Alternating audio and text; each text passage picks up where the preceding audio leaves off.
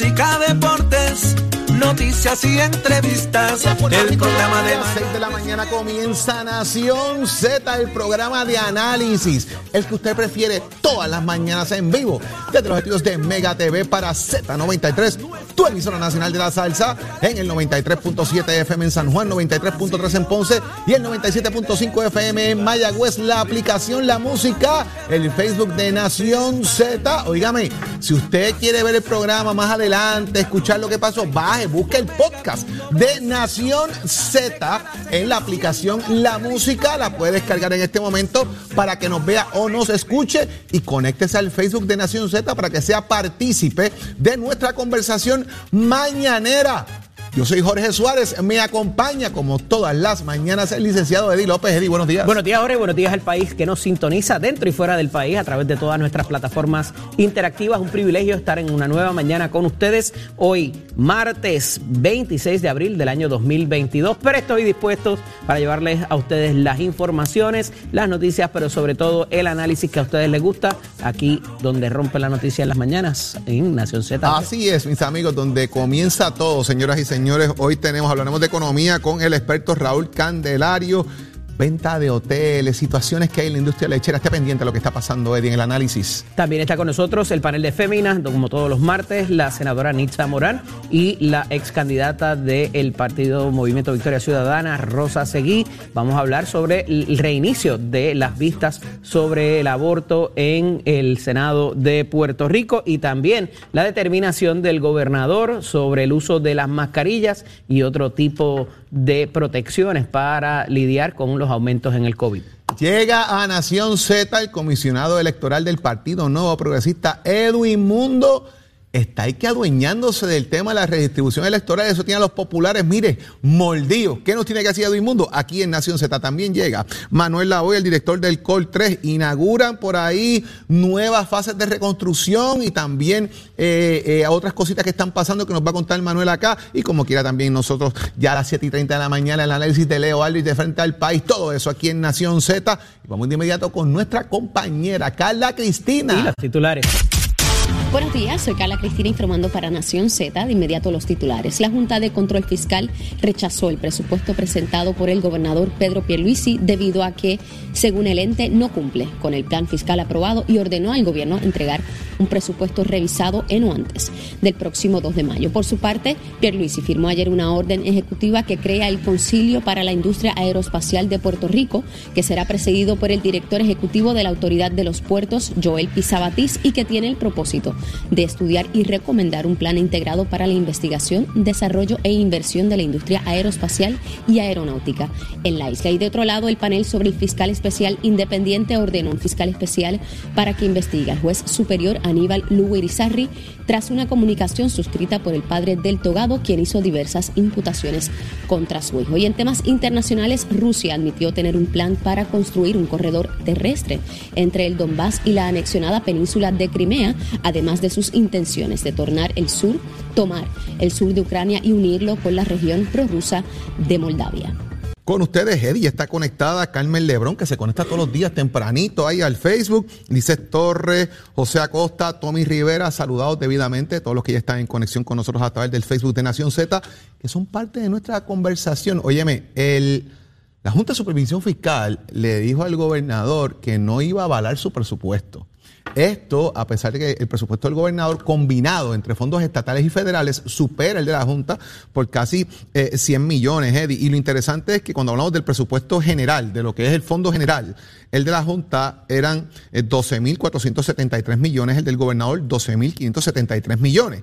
Cuando combinas los fondos federales, el gobernador llega a 28 mil millones de dólares. O sea, se va por encima del de la Junta eh, bastante. Pero en cuanto al fondo general, hay un cuestionamiento sobre la recurrencia del dinero para poder establecer o garantizar los aumentos a los que se, se, comprometió el gobernador de Puerto Rico, entre otros puntos que la Junta le cuestiona y le dieron, si mal no tengo la información, hasta el próximo martes, el 2 de, 2 mayo. de mayo, para que puedan aclarar este tema. Así es, Jorge, tenemos que eh, pr primero comenzar por eh, reiterar que este es el primer presupuesto que se pagaría deuda. Y como tú muy bien traes, hay un exceso de 100 millones que la Junta está cuestionando que pudiera exceder lo que eh, incluye el plan fiscal. Y entre otras cosas, están como muy bien traes el asunto de el aumento los, o los aumentos de empleados públicos, los salarios, sin fuente de pago, ¿verdad? Identificada para hacerlos recurrentes y demás. Sabemos que se contaba con un dinero federal, pero aquí hay algo mucho más interesante, Jorge, y es la segunda partida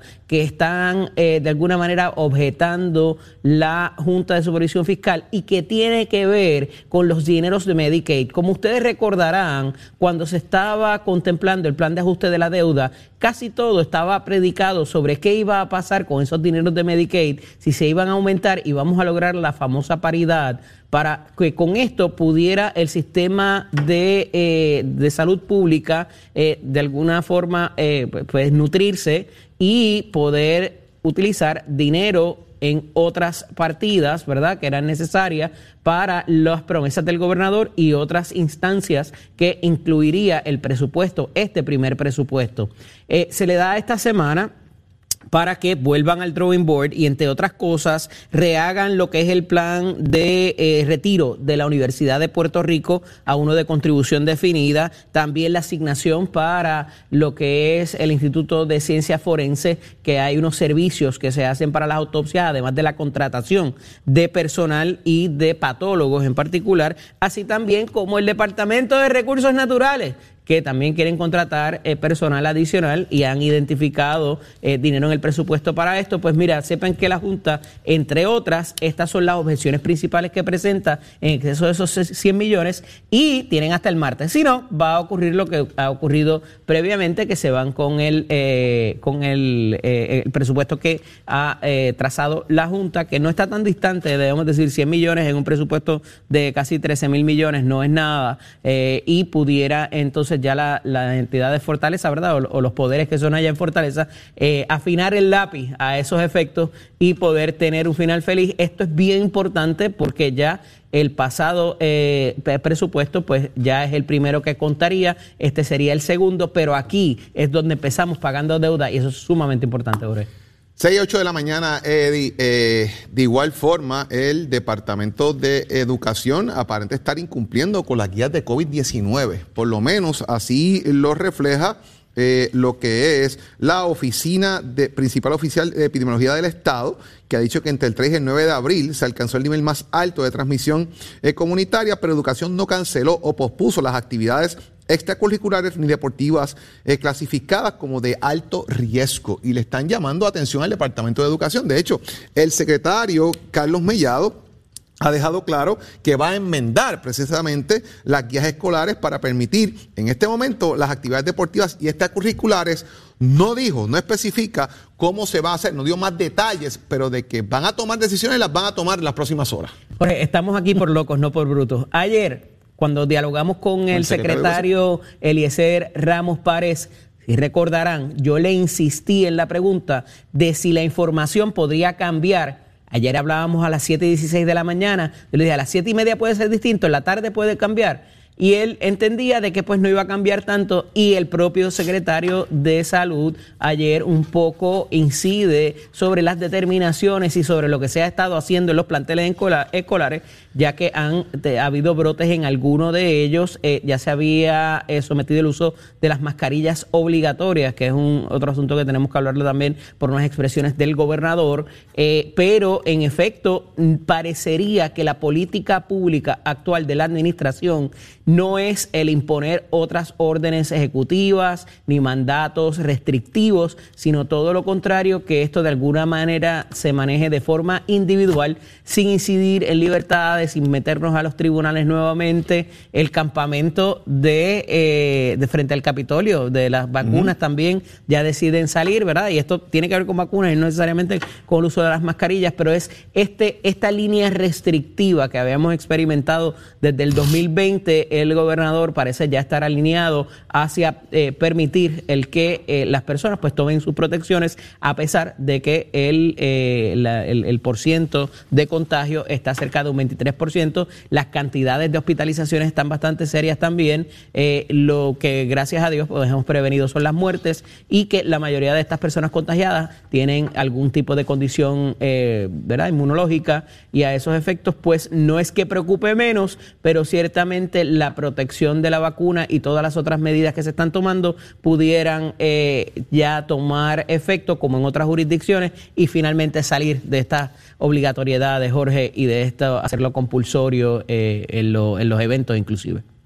En Puerta de Tierra hoy hay un conclave a eso de las 5 de la tarde. Me dicen que están repartiendo banderitas blancas para que todos vayan desfilando con una banderita blanca de la paz, Eddie. ¿Hay pacto de paz? Hay pacto de paz. Van en filita todos hoy con banderita blanca, eh, reforzando lo que es la paz. Hoy se reúne la conferencia legislativa del Partido Popular Democrático con el presidente de la Pava y presidente del Senado, José Luis Dalmau, en Puerta de Tierra. ¿Qué significa eso? Que todos los representantes del Partido Popular, todos los senadores del Partido Popular van a llegar a, a la sede de la colectividad a eso de las 5 de la tarde. Debe comenzar ese conclave y resalta que hay varios temas sobre la mesa que se puedan discutir. Entre ellos, uno que trajo aquí en Nación Z, señores, donde todo comienza, el representante Luis Raúl Torres, precisamente la inquietud de si corría bajo la pava, no corre bajo la pava. Aquí Luis Raúl nos dijo que el problema es la redistribución electoral, que eso tiene molestos a muchos de los candidatos del Partido Popular de la Cámara de Representantes, porque le trastocan sus distritos representativos y eso provocaría de alguna manera problemas de reelección.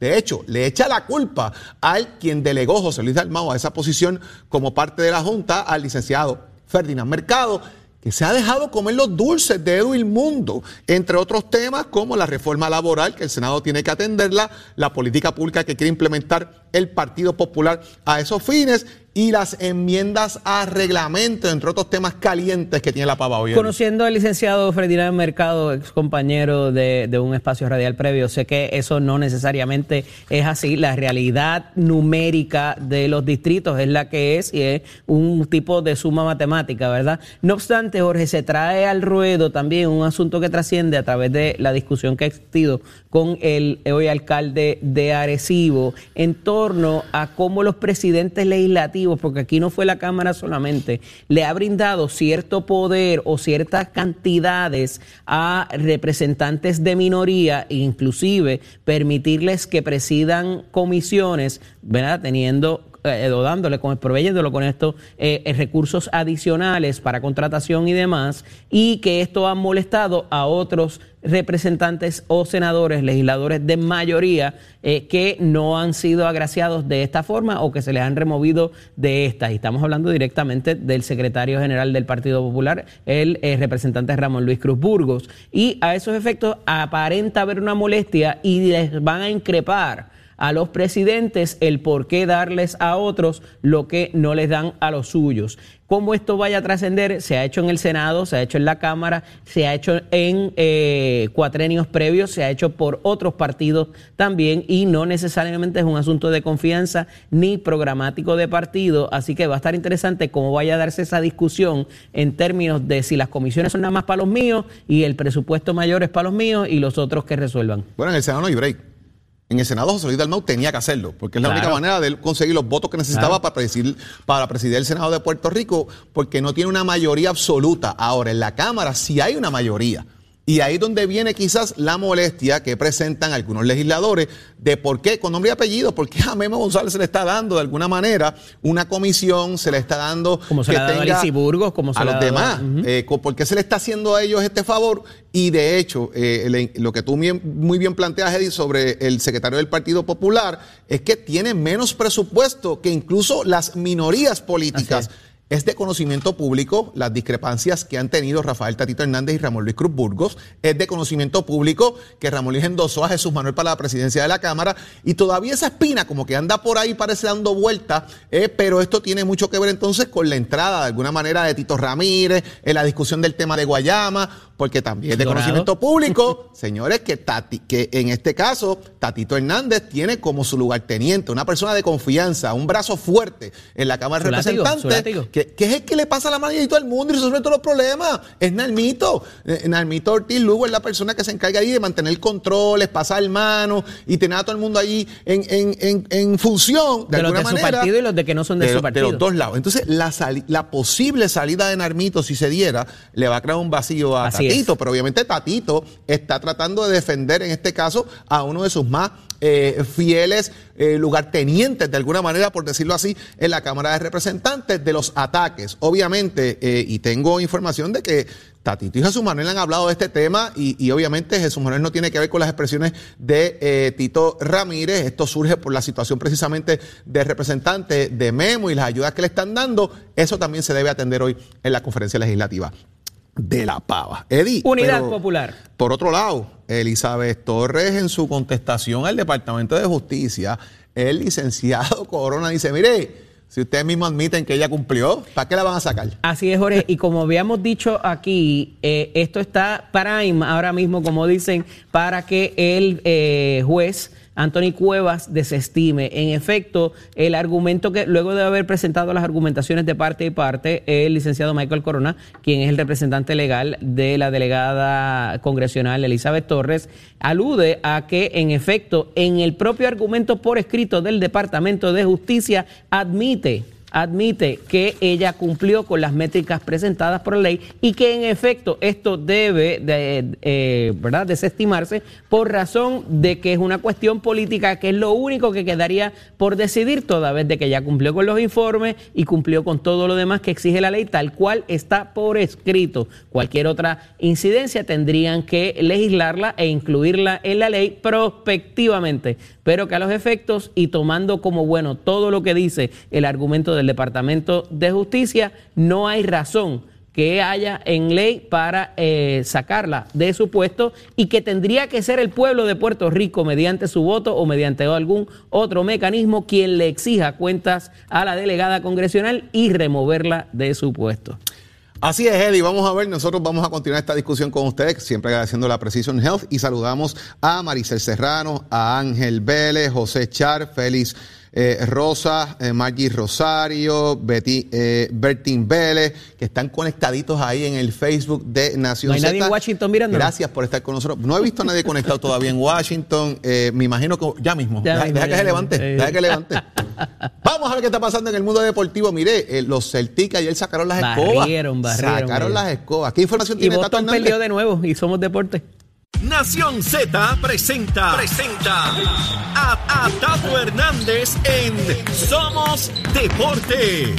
Por el habla música y, y, Z93. Vamos arriba, vamos arriba, vamos arriba, vamos arriba. Muy buenos días, Puerto Rico. Tato Hernández en la casa, Nación Z, Somos Deporte. Por aquí por el 93.7 de la Z, 18.1 de Mega TV Vámonos con los videos que el primero que tengo aquí, ayer estuvimos hablando de quien ganó la carrera de la media maratón allá en Utuado, Alexander Torres, por poco ocurre una desgracia, mira ese, el hombre viene corriendo, está la intersección, nadie para la ambulancia y por poco me le pasa por encima.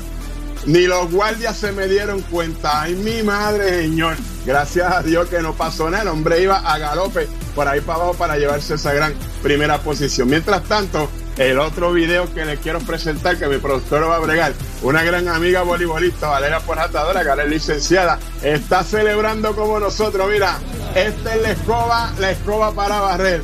Adiós a los Brooklyn los Boston Celtics se la dejaron caer de qué manera. 116 a 112 barrieron la serie, así que le ganaron a los Brooklyn los Boston Celtics pasan entonces para la segunda ronda y Kevin Garnett y compañía se pueden ir a pescar. Gracias por participar esta temporada. Está teniendo en Nación Z Somos Deportes con la oficina de escuela. Hay gachero, aquí vieron my friend. Informando para Nación Z. En el tránsito, el flujo vehicular está operando con relativa normalidad a través de toda la isla, con algo de congestión comenzando a formarse en algunas de las vías principales de la zona metropolitana. Y al momento no se han reportado accidentes graves ni fatales que alteren el tránsito. Sin embargo, en lo que va de año se han registrado 75 fatalidades en las carreteras, por lo que la Comisión para la Seguridad en el Tránsito reafirma su recomendación a los conductores para que respeten los límites de velocidad y las leyes de tránsito. Más adelante les actualizo esta información Ahora pasamos con el tiempo.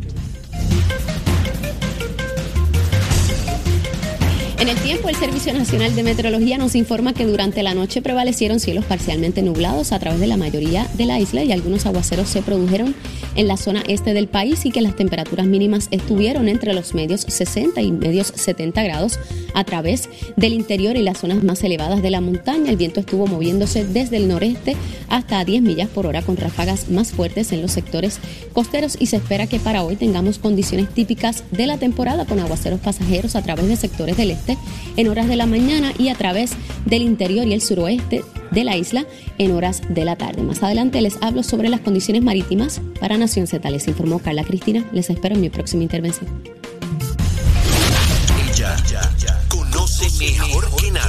Las necesidades de nuestras comunidades marginadas. Ella habla claro, de frente, de frente, sin tapujos y sin miedo. Ella, ella es la voz de un pueblo que reclama dignidad y respeto. Llega a la casa de Nación Z, la voz del pueblo, desde mi parcela con Carmen Villanueva Castro. Privilegio para mí hoy eh, compartir nada más y nada menos que con la que más sabe, Carmen Villanueva Castro. Buenos días, Carmen. Muy buenos días, mi amigo del alma. ¿Cómo estás? Bien y mejor ahora que comparto contigo, que hace unos días que no hablábamos y pues bueno, siempre compartir contigo un ratito. Oye, eso me gusta, eso me gusta. Sobre todo, yo no sé, allá tú con ese partido que tiene esos revoluciones. Muchacha, qué bochinche tiene esa gente que en ahí. el barrio. Tiene unos bochinches que no hay el bregue con eso. Oye, y no pueden bregar con eso, eh, están dando el peor ejemplo de lo que se llama liderato en este país. Pero ni modo, allá Así ellos, es. como dicen por ahí, lo que me preocupa, que es parte de lo que decimos los parceleros, es que mientras ellos están con esos bochinches, nosotros le estamos pagando. Así que deben entonces descontarse todos esos bochinches este, mientras ellos lo están viendo, porque eso es parte del salario que tú y yo le pagamos. Así, Así que es, yo así es. ahí estoy en desacuerdo total. Pero nada, quería plantear la situación y un análisis, ¿verdad?, de los niños y los jóvenes que han sufrido tanto durante estos años eh, en el encierro del COVID. El, el plantear de inmediato que, que por los brotes que han surgido en las escuelas hay que de inmediato cerrar las escuelas, eh, yo pienso que fue un asunto demasiado desacertado eh, la salud mental de nuestros jóvenes y nuestros ni- niños tenemos que protegerlo y el volver al, al momento de cierre hay que pensarlo sobre todo quitarle todo tipo de actividad. Y es, es, una decisión difícil pero también es una decisión que no debe ser eh, están están saliendo brotes hay que cerrar. No puede ser tan automático. Hay que empezar a analizar qué hacer para que esos brotes disminuyan y para que los niños no sigan perdiendo tantos días eh, en los encierros, sobre todo eh, uno que ha visto desde la comunidad de, de uno, ¿verdad? Eh, cómo se sacrifican, ¿verdad? Las madres que tienen que dejar de ir a trabajar.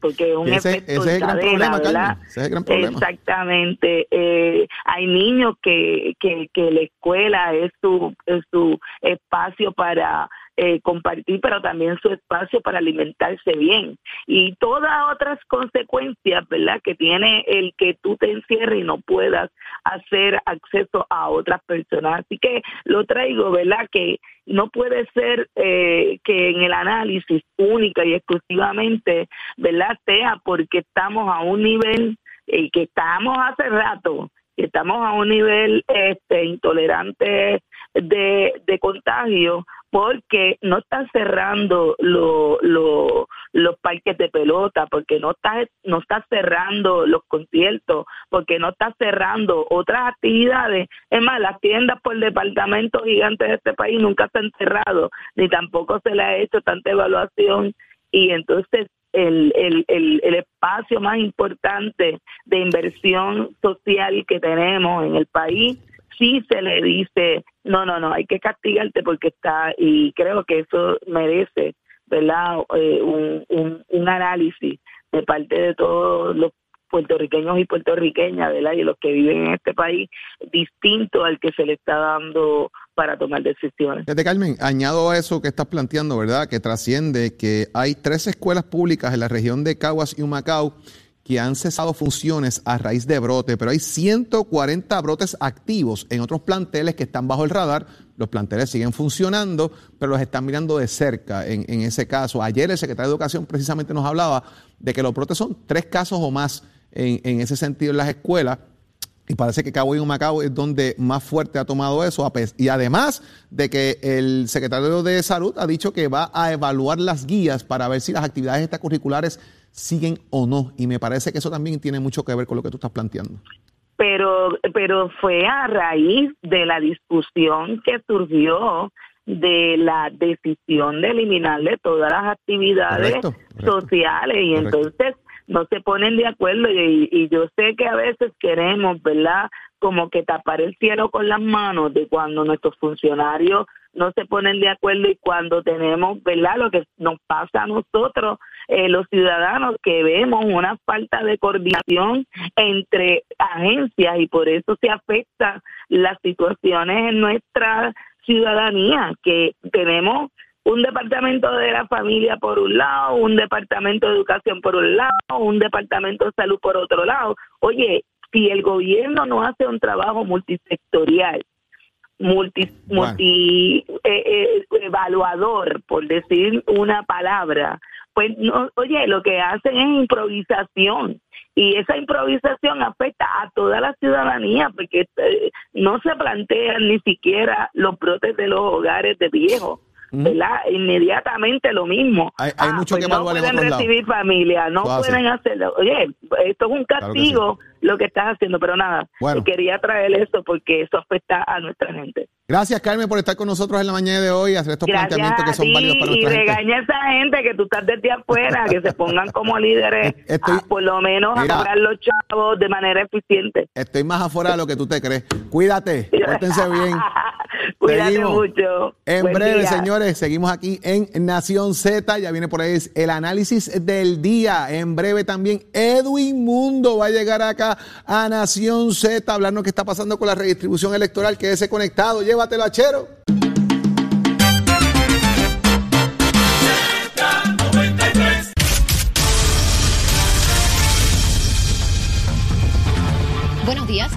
Carla Cristina informando para Nación Z de inmediato los titulares. Tras casi cinco años y a un costo de 2.2 millones de dólares, la Autoridad de Acueductos y Alcantarillados inauguró ayer la reconstrucción del tanque de almacenamiento de agua potable Buenavista en Macao, lo que supone el primer proyecto completado con fondos asignados por la Agencia Federal para el Manejo de Emergencias para reparar los desastres del huracán María. Y en otros temas, el secretario del Departamento de Educación, Eliezer Ramos Párez, adelantó que la agencia solicitará dispensas al Departamento De Salud para que algunas actividades extracurriculares en agenda, incluyendo field days y giras escolares, se puedan llevar a cabo. Y por su parte, el secretario del Departamento de Salud, Carlos Mellado, aclaró que su agencia no impondrá restricciones a la ciudadanía en actividades contrario a lo recomendado por la principal epidemióloga del Estado, Melissa Marzán, mientras el gobernador Pedro Pierluisi dejó en manos de los ciudadanos protegerse contra el COVID y exhortó a que continúen las recomendaciones del Departamento de Salud. Y en temas internacionales, el primer ministro de Antigua y Barbuda, Gastón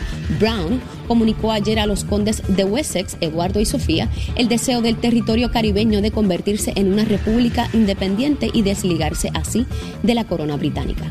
Vamos a al segmento del análisis del día y en la mañana de hoy tenemos nuestro panel de féminas. Está con nosotros la senadora Nitza Morán, a quien le damos la bienvenida. Buenos días, senadora. Buenos días, Eddie. ¿Cómo se encuentran todos? Un placer tenerla por acá nuevamente. Muy bien. Y está con nosotros también la ex candidata al Senado por el Movimiento Victoria Ciudadana, la licenciada Rosa Seguí. Buenos días, Rosa, bienvenida. No, parece que estamos teniendo, confrontando. Quítale el mute. bueno, claro que sí, por supuesto tiene que pasar. Buenos días, Eddie, buenos días, Nitza, y buenos días a todas las personas que están sintonizando. Qué bueno poder dialogar con ustedes esta mañana. Yendo directo al tema, eh, comienzan o se retoman las vistas del el proyecto de la terminación del embarazo hoy en el Senado, eh, en la comisión de la senadora Rodríguez Bebe, y hubo ahí unas semanitas entre medio y, quería comenzar eh, con la senadora Anitza Morán. senadora, este espacio que se dio para que un poco se enfriara el tema, ¿le hace bien a la medida, le hace bien al país y a la discusión de estos temas? Pues mira, Eddie, realmente yo pienso que sí, eh, ellos querían pasar esta medida sin ninguna de las vistas públicas. Yo creo que es un derecho, ¿verdad? Y un trámite legislativo que se debió de haber dado antes de que se rindiera algún informe. Así que yo creo que comenzando las vistas en el día de hoy, yo como miembro de la, de la Comisión de Asuntos de la Mujer voy a estar a decir presente porque es de un interés público. Y vamos a estar analizando a profundidad, que eso es lo que necesita el pueblo, que estas medidas y estos proyectos que se imponen en la legislatura sean este, cuidadosamente analizados. Así que vamos a tener la oportunidad bajo estas vistas públicas de determinar si realmente este proyecto va a ser viable o no. Licenciada, a esos efectos, ¿se espera un tipo de testimonio pericial eh, de médicos? El secretario de Salud estará también presente. ¿Entiende usted que con esta, este tipo de testimonio la medida pudiera sufrir algún impacto o esto es simplemente para llenar el récord y se va a quedar como está?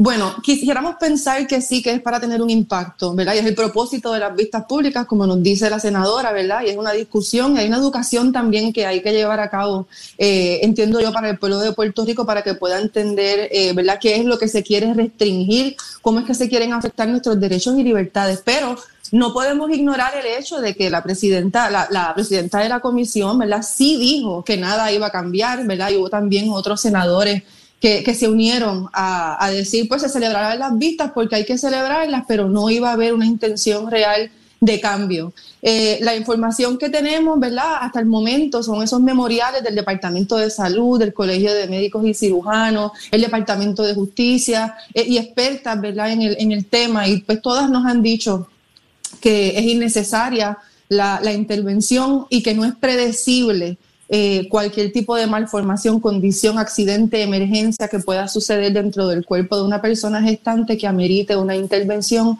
y que tiene que ser una decisión que se, que se sea consultada con su médico y que no tener esas trabas eh, al, asunto de, al momento de tener que salvar vidas. Se dice que el proyecto en el Senado ha tenido los votos desde un principio.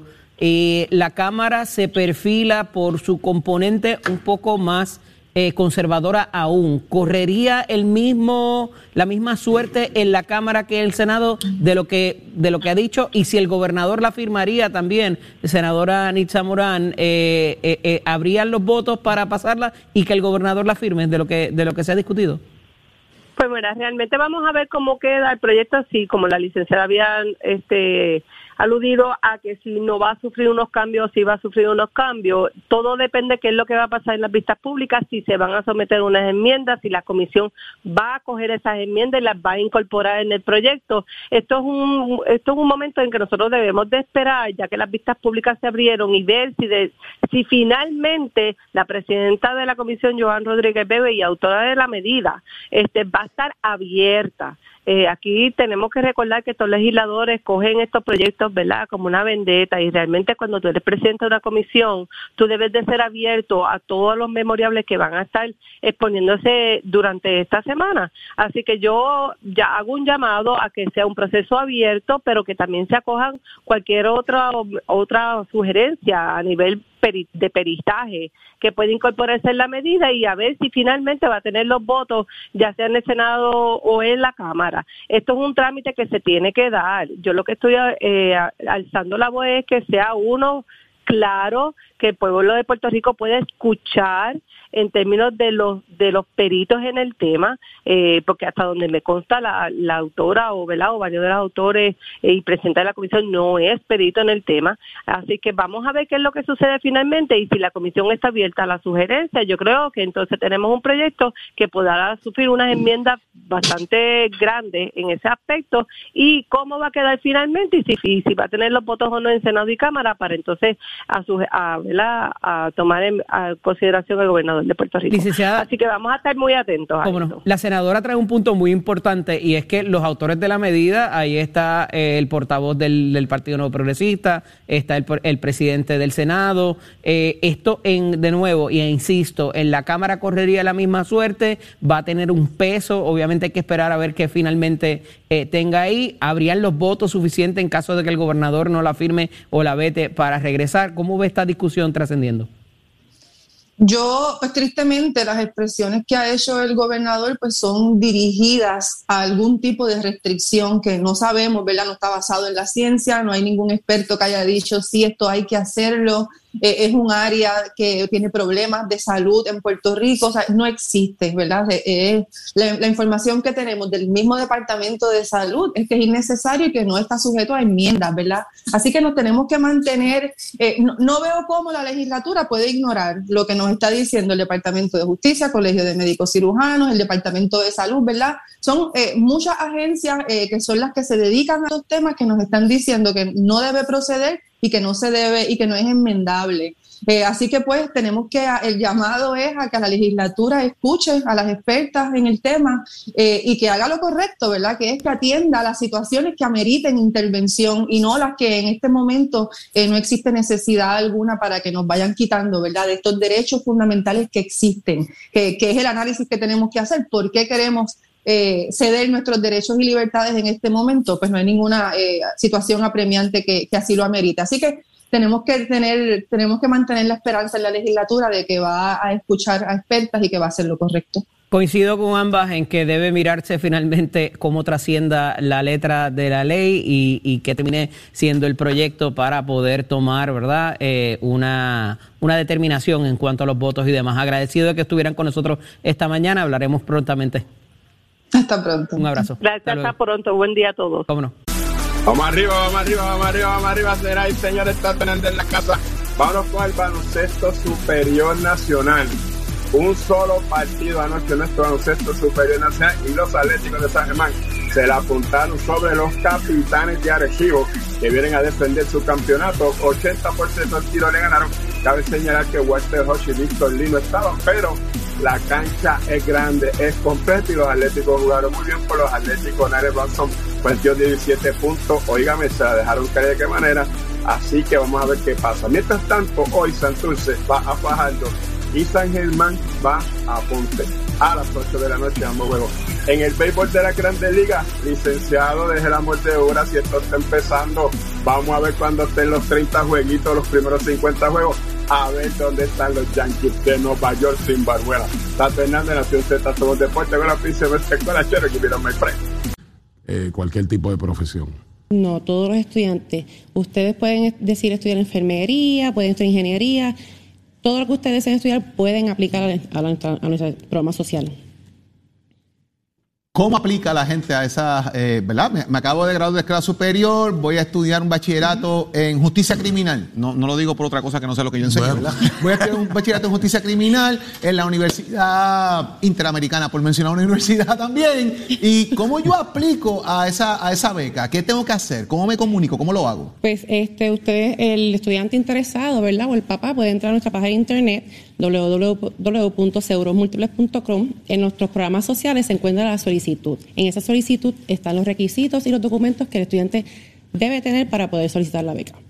Y ahí mismo, eh, eh, o sea, accede, accede el, estudiante y ahí están todos los requisitos y cómo puede cualificar al estudiante. Eso es correcto. Entre los requisitos pues, tenemos que tiene que ser aceptado en una institución acreditada en, en el país, importante que sea de Puerto Rico tiene que contar con un promedio general de 2.50 o más, eh, ser socio o hijo de socio de, algún, de una cooperativa de Puerto Rico. Ah, eso es importante. Eso es importante. Tiene que ser socio de, de, una de, alguna de las cooperativas, no, no, no necesariamente seguro múltiple de cualquier cooperativa. Sí, es importante mencionar que debe ser de una cooperativa de Puerto Rico. Cualquier cooperativa de crédito puede ser de vivienda, tipo diverso. No importa, después que sea una cooperativa puertorriqueña, eh, que, el, en este caso, que el padre sea socio, no necesariamente el estudiante. No necesariamente el estudiante debe ser socio. si el estudiante es socio, es fabuloso. Eh, eh, sería También le estamos ayudando a fomentar el ahorro y crédito, por ejemplo, una cooperativa de ahorro y crédito. Pero puede ser el socio, el papá o el estudiante. No, no todo el mundo conoce el programa cooperativista en Puerto Rico no es muy complicado hacerse socio, ¿verdad? No hay que pagar una cantidad exorbitante, o sea, ¿cuán, cuán sencillo es hacerse socio de una cooperativa, ¿verdad? Todos aquellos estudiantes que les interese este tipo de becas. Pues eso, eh, en la realidad es que eso lo dejamos a las cooperativas, ¿verdad? Que, tiene, que ellos tienen sus normas para poder entrar, pero es bastante sencillo para el estudiante poder ser socio de una cooperativa. Okay. ¿Cuántos años lleva Seguro Múltiple otorgando este tipo de becas, Raiza? Llevamos más de 30 años con nuestros programas sociales, otorgando beca- a becas a estudiantes. Hemos tenido buenos, ¿verdad? Este, gracias al Señor, buenos estudiantes y que han dado frutos al país.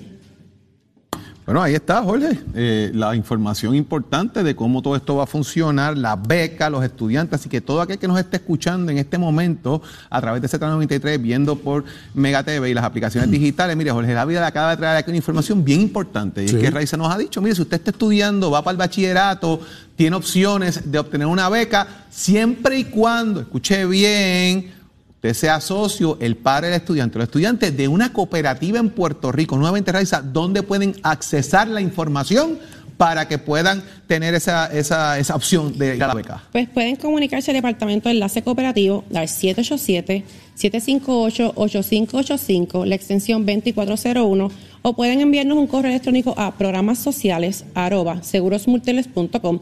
También nos pueden conseguir en nuestra página de internet www.segurosmúltiples.com en programas sociales o en Facebook en Cooperativa de Seguros Múltiples.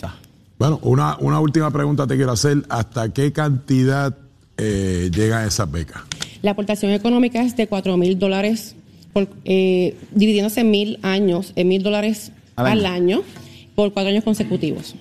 Por cuatro años consecutivos. Eso o sea, que le, cubre el, Bueno. el bachillerato. Y, y también puede ser a nivel de maestría. No, en la maestría tenemos otra beca que va dirigida solamente a la institución de cooperativismo, que es una maestría en cooperativismo solamente. Ah, Ok. Pero el bachillerato es en todas las áreas de estudio. Bueno, Ahí está, Raiza Torres, gracias por estar con nosotros aquí en Nación Z. Al día. Aquí te informamos y analizamos la noticia. Nación Z por, por, por Z93.